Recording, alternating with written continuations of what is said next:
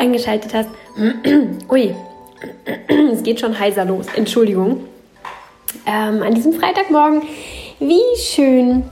Die meisten hören es ja doch am Freitag. Insofern wünsche ich dir jetzt einfach mal einen wunderschönen Freitagmorgen. Falls für dich heute nicht Freitag ist, wünsche ich dir überhaupt einen ganz schönen Morgen, Nachmittag, Abend, Nacht, was auch immer gerade bei dir ist. Hab es wunderschön. Heute mit einem neuen Minimalismus-Quick-Tipp.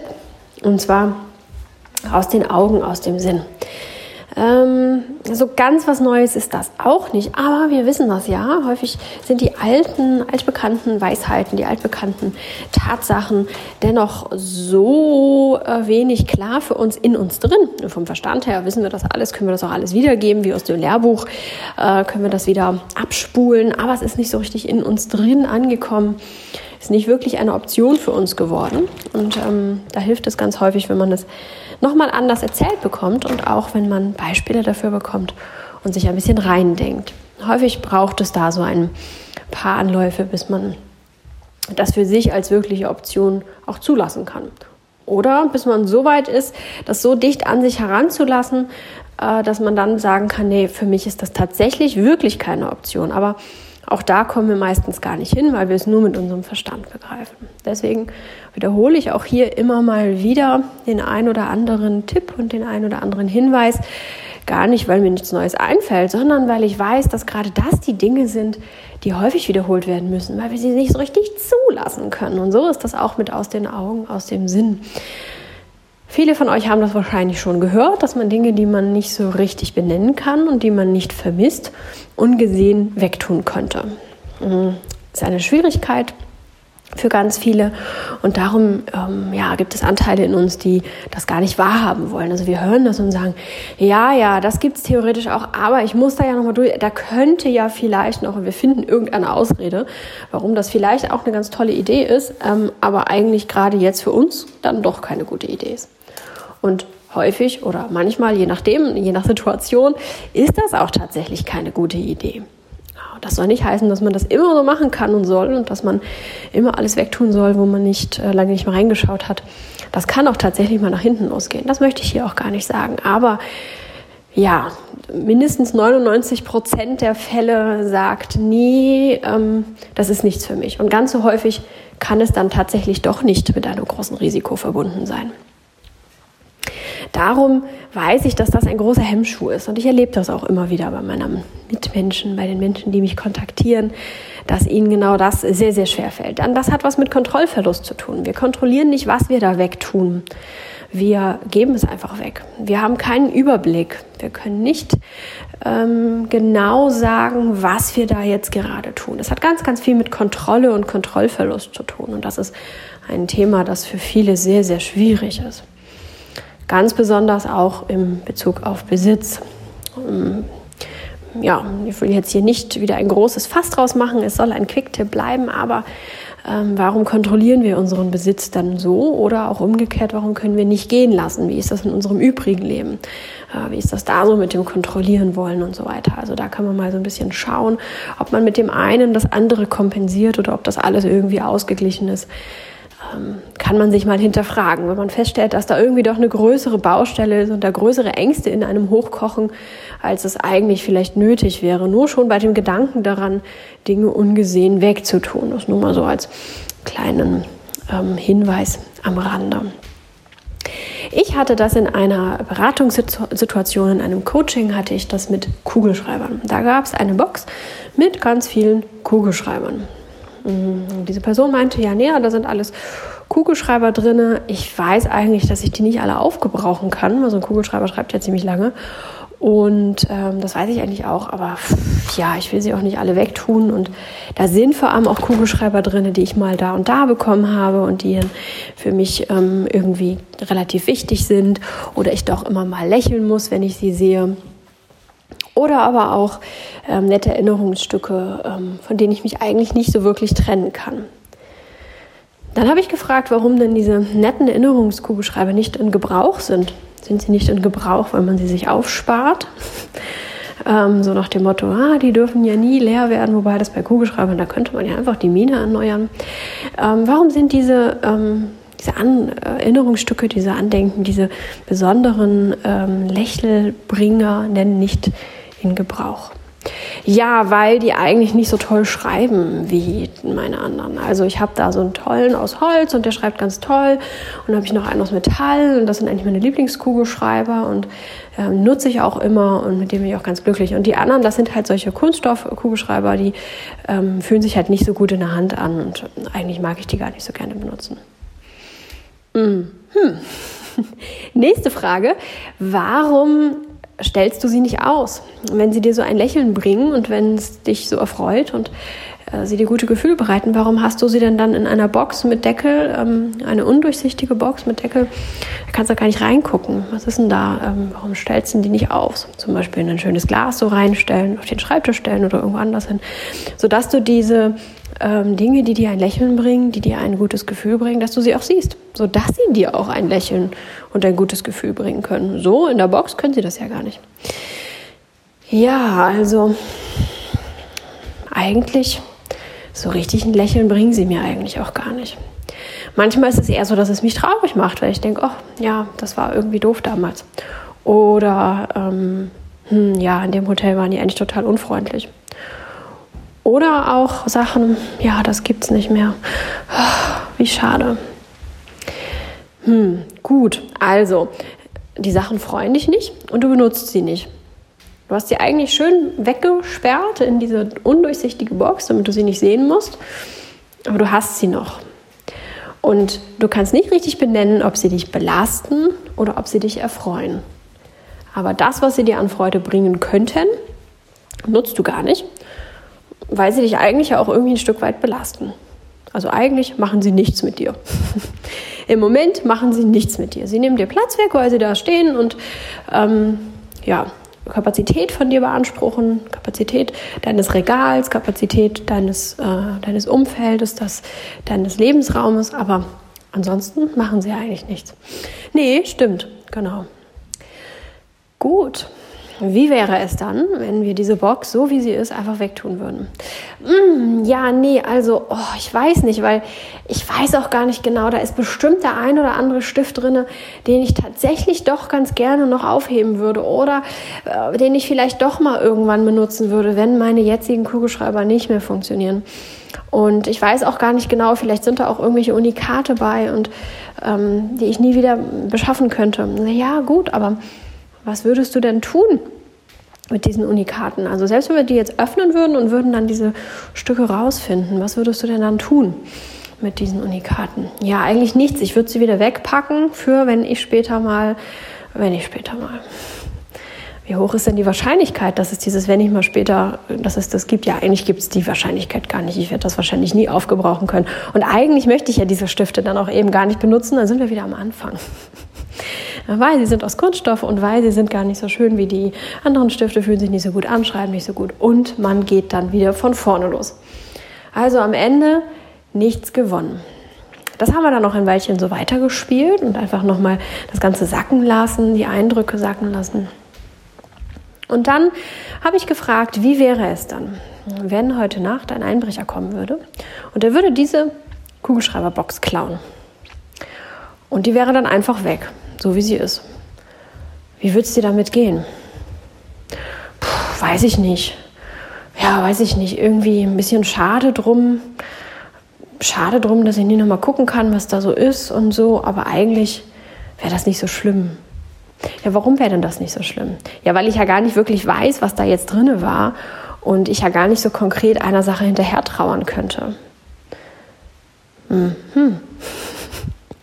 Ihr merkt es vielleicht schon. Man trauert irgendwelchen Dingen hinternach, von denen man vermutet, dass sie da drinnen sein könnten und dass sie einem dieses gute Gefühl bieten könnten und nehmen dafür aber ganz viele schlechte Gefühle in Kauf, weil es könnte ja sein. Ihr merkt schon, das hinkt. Das hat diese Person dann auch gemerkt und ähm, ich habe ihr angeboten, weißt du, ich spiele gerade mal Dieb. Ich nehme heute jetzt mal diese Kiste mit und ähm, verwahre sie und dann sprechen wir uns in drei Monaten wieder. Und dann schreibe ich dir eine Erinnerungs-E-Mail und frage dich mal, wie es denn so ist, wie du dich fühlst ohne diesem äh, Kästchen, oh, was ist schon ein ganzer Kasten gewesen, von Kästchen konnte man nicht mehr sprechen, äh, ohne diesen Kasten. Wie geht es dir damit? Vermisst du sie? Möchtest du noch mal reinschauen? Wenn ja, dann bekommst du sie wieder.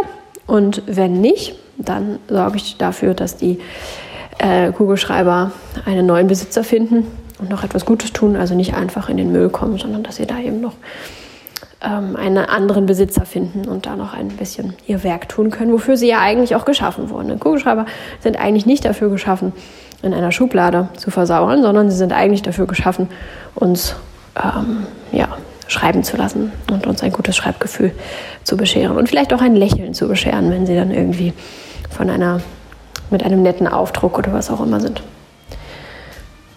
Das fand die Person gut. Das haben wir so gemacht. Und ähm, ja, nach drei Monaten, das war kürzlich, habe ich diese E-Mail geschrieben und einmal nachgefragt. Und da kam zurück, nee, bitte nicht. bitte nicht zurückbringen. Ähm, ich bin total glücklich so. Es sind wieder neue Kugelschreiber hinzugekommen, aber jetzt weiß ich, dass ich diese Kugelschreiber gar nicht aufheben muss und braucht, weil ich mit meinen Kugelschreibern, die ich hier so habe, ähm, der aus Holz und der aus Metall und hm, da wurden so ein paar aufgezählt, weil ich mit denen einfach total gut versorgt bin und total glücklich bin und weil ich die immer noch benutze. Tatsächlich ist da immer noch keine, ähm, keine Anzeichen sind da zu sehen von, von ähm, Abnutzung oder sonst irgendetwas. Ich möchte diese Kugelschreiber nicht austauschen. Es sind ein paar neue hinzugekommen. Ähm, aber sogar von denen trenne ich mich jetzt, weil ich die Erfahrung gemacht habe, ich brauche die gar nicht. Und ich vermisse sie auch gar nicht. Und so endete dieses Kugelschreiberbeispiel dann in dem Sinne, dass dieser Kontrollverlust ein kontrollierter Kontrollverlust war. Sie waren ja nicht gleich ganz weg. Ähm, ich habe sie ja verwahrt. Sie wusste, dass sie sie jederzeit wiederbekommen konnte. Und ähm, ja, ein kontrollierter Kontrollverlust, um festzustellen, Kontrollverlust ist mal einfach gar nicht so schlimm. Und was ich gar nicht benennen kann, was ich gar nicht sehen kann, kann ich auch nicht vermissen. Es ist tatsächlich in den drei Monaten nicht vorgekommen, dass sie sich überlegt hat, ah, ich hatte doch noch einen Kugelschreiber von XY, der muss in dieser Box sein, ich gucke da mal rein. Ist nicht vorgekommen. Und inzwischen sind noch wieder ein paar Wochen vergangen und ähm, ich bat sie noch, ähm, sich zu melden und nochmal langfristig ein Feedback zu geben und sich jederzeit zu melden, so wie das Gefühl auftreten sollte, ah, jetzt hätte ich da doch ganz gerne nochmal reingeschaut. Und bislang ist nichts gekommen. Ich habe diese, diese Methode auch schon früher häufiger angewendet, bei mir selber, bei Herrn Bevolea, bei Freunden, aber auch da immer schon in Coachings und Beratungen und habe tatsächlich nie zurückgemeldet bekommen, dass äh, der konkrete Gedanke da war, jetzt würde ich gerne in diese Box reinschauen oder jetzt würde ich mir gerne ein konkretes Teil äh, da wieder rausholen oder davon benutzen wollen. Das ist noch nie vorgekommen.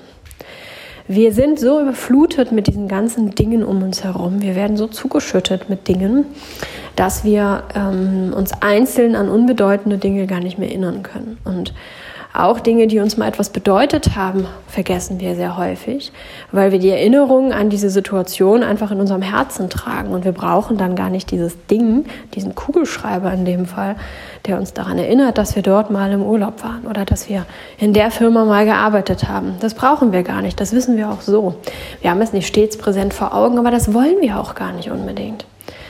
Ähm, das kann man ausprobieren. Wenn du jetzt sagst, ja, aber vielleicht wollen wir das ja doch uns häufiger vor Augen rufen, dann fragt sich, ist es nicht dann vielleicht schöner, sich irgendwie ein Foto aufzustellen oder ein schönes, also ein, eine Muschel aus dem Urlaub zum Beispiel, sich irgendwo hinzuhängen oder ein anderes Accessoire, was irgendwie mehr Freude bereitet als ein Kugelschreiber.